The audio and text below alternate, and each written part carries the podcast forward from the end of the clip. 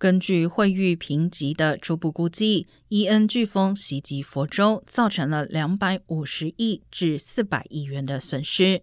而经济学家预估，这一场风暴可能会使佛州第三季度的经济产出下降约六个百分点，这将使第三季度的全国经济增长减少约零点三个百分点，以及第四季度经济增长减少约零点一个百分点。但重建将推动未来几年的经济产出。不过，大范围的停电、机场和道路封闭将减缓经济的重新开放。同时，由于建筑工人和材料短缺，可能会使佛州的重建变得缓慢而复杂。